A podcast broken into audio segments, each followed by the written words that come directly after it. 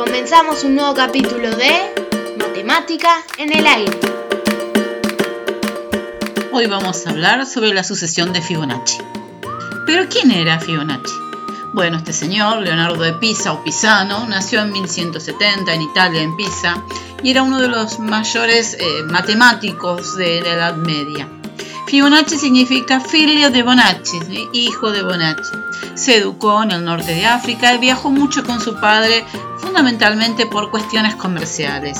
Se dedicó mucho a la matemática, estudió mucho sobre ella y eh, introdujo en Europa el sistema indo-arábigo de numeración, con el uso de los numerales árabes en Europa. También trabajó mucho sobre toda la parte comercial, el establecimiento de los precios, cómo se calcula la ganancia y toda la parte contable para los comerciantes. Y otra parte de su gran libro Libera Bacci, en la tercera parte de este libro, introduce una sucesión, una cadena de números conocida como la sucesión de Fibonacci. Esta sucesión es de muy fácil obtención, pero más allá de eso, tiene montones de relaciones en la naturaleza, en la belleza y en la armonía de las cosas. Increíble pero real. Veamos cómo se obtiene la sucesión de Fibonacci. Es muy fácil. Arranquemos con el 0, 1, sumémoslo. Da 1. O sea que la sucesión está compuesta por el 0, 1, 1. Ahora sumemos los últimos dos números que tenemos en esta lista de números. 1 más 1, 2. O sea que la sucesión será 0, 1, 1, 2.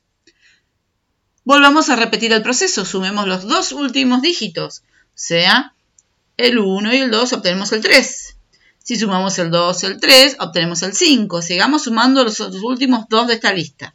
El 3 y el 5 obtenemos el 8. Al momento, la sucesión está compuesta por el 0, 1, 1, 2, 3, 5, 8. Repitamos este proceso, sumando los dos últimos números.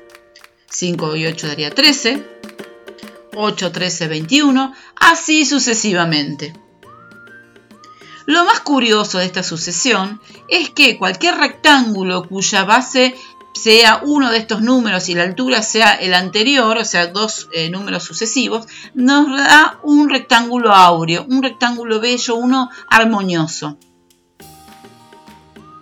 Y si dividimos dos números consecutivos de esta sucesión, por ejemplo 8 dividido 5, 13 dividido 8, 34 dividido 21, cualquiera, vamos y creciendo así en la sucesión, vamos a obtener el número el número de oro, el 1,6 infinitos dígitos decimales no periódicos, un número irracional que es llamado phi, el número de la belleza, el número de oro.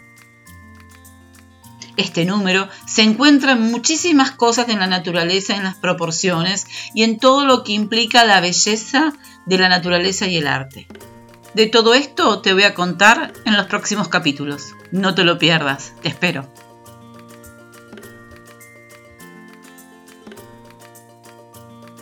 Este fue otro capítulo de Matemática en el Aire. Los espero en los próximos episodios. Hasta pronto.